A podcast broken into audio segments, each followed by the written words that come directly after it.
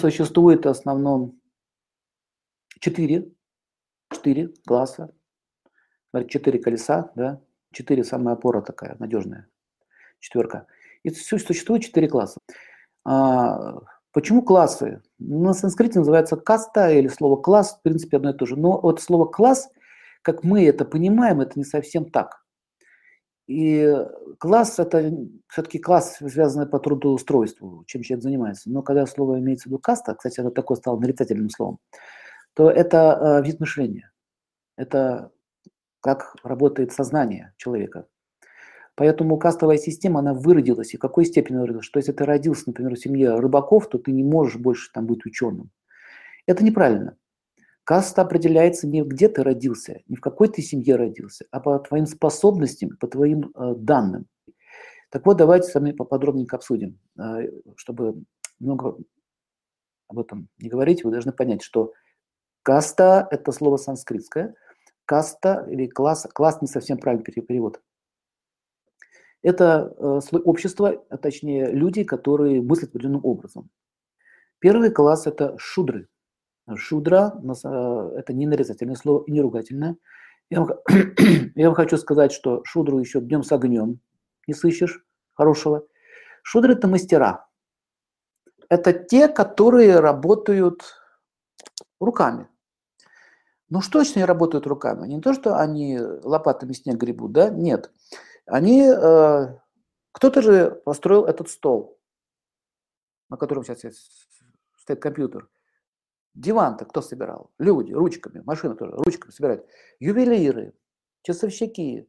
То есть это мастера, которые э, могут создавать предметы, и этот класс, он очень нужный. Если общество посмотреть, разделить на, точнее, общество представить в виде человека, а человек изображается в виде пятиконечной звезды, и если общество пока э, разделить, то ноги, ноги – это шудры. Тело может быть без ног? Ну, у кого нет ног, тот знает. Жить невозможно. Ноги, на чем стоит вообще весь организм, да, все тело. Ноги, оно важно? Или голова?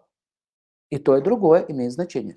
Поэтому ноги – это то, что держит. Это и есть рабочий класс. Поэтому, когда начинают обижать рабочий класс, когда начинают э, ущемлять э, людей, которые трудятся, ну, это называется бить руками по ногам или кусать зубами себе ноги, то есть, э, или отпилить себе ноги.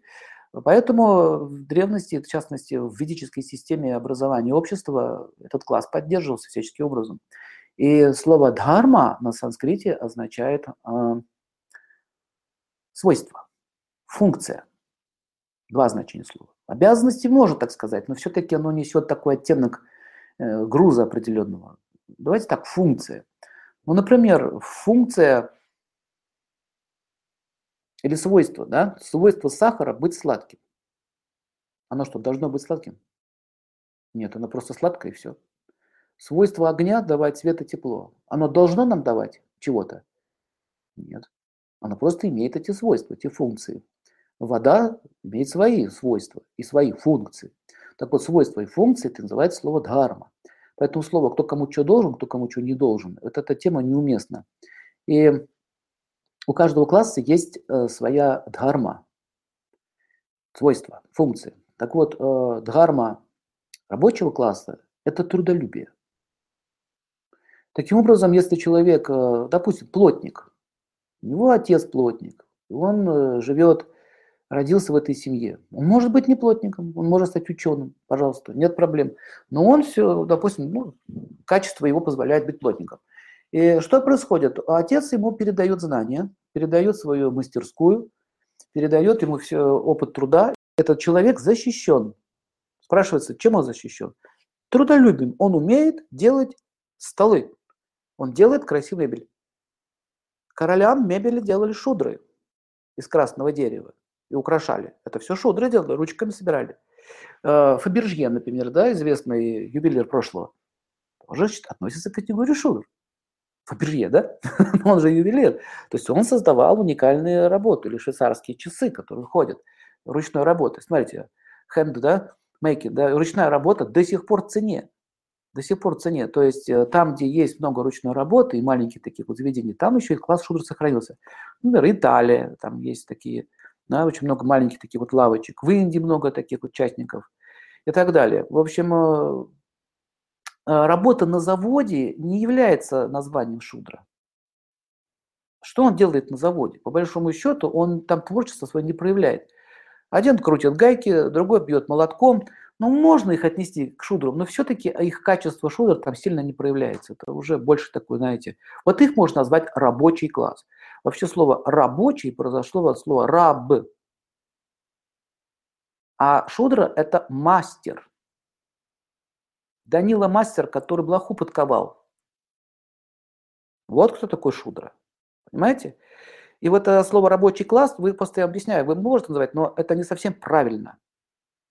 Среди рабочего класса, э, работающих на заводах, есть люди с барманическими наклонностями. Я такого человека знаю лично. Фильм смотрели все «Москва слезам не верит». Кто не смотрел, посмотрите. Старый советский фильм, довольно-таки интересный. Вот этот э, Баталов там играл, когда он встретился с этой героиней этого фильма. Он работал на заводе. Но смотрите, как он размышлял, как он мыслил. У него браманические тенденции. Он, он, у него, это человек высокоморальный и высококультурный. Но при этом он был, ну, работал на заводе. Или как этот э, фильм, тоже очень известный, э, «Влюблен по собственному желанию», там играл Янковский. Спортсмен, Тунгшатри этот фильм. Он работал на заводе, его выгнали там со спорта, потому что за справедливость все боролся, взяток там давать не хотел и брать не хотел, да, по справедливости, по справедливости, да, и выгнали его это со спорта, и он там начал пить, то, ну вот фильм смотрели этот, вот на завод пошел работать, и стоит, точит эти баланки, а сам мечтает о возвышенном. Понимаете? Так он не, он не является рабочим. Он работает над станком, но он не рабочий, он думает о чем. Я сам а, одно время, когда еще учился в школе, потом там у нас были в школе труда, за станок, когда вставал, лично я, у меня вылетали эти болты в разные стороны. Мне было настолько тоскливо это все. Я вообще не понимал смысла, зачем это надо мне делать. А мне говорят, надо идти на работу, надо идти на завод, это очень надежно. Вы понимаете, а есть столевары потомственные. Им не надо уговаривать на завод. Они туда приходят и сталь варят, понимаете, еще очень хорошую сталь варят. Вот сталевары – это люди, которые действительно в этой династии, и вот они являются шудрами. Они создают, да, вот это все своими руками. Им нравится это. Данила мастер там, или вот плотник, который работает. Он, отец передает ему свою мастерскую. Все, этот человек защищен, ребенок защищен. Все, он его либо примножает, он может даже мануфактуру какую-то сделать, мануфактуру свою.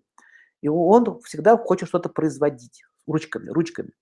И вот таким образом он был защищен. Ему нужно это было колледж, как сейчас это называется, раньше это ПТУ называлось.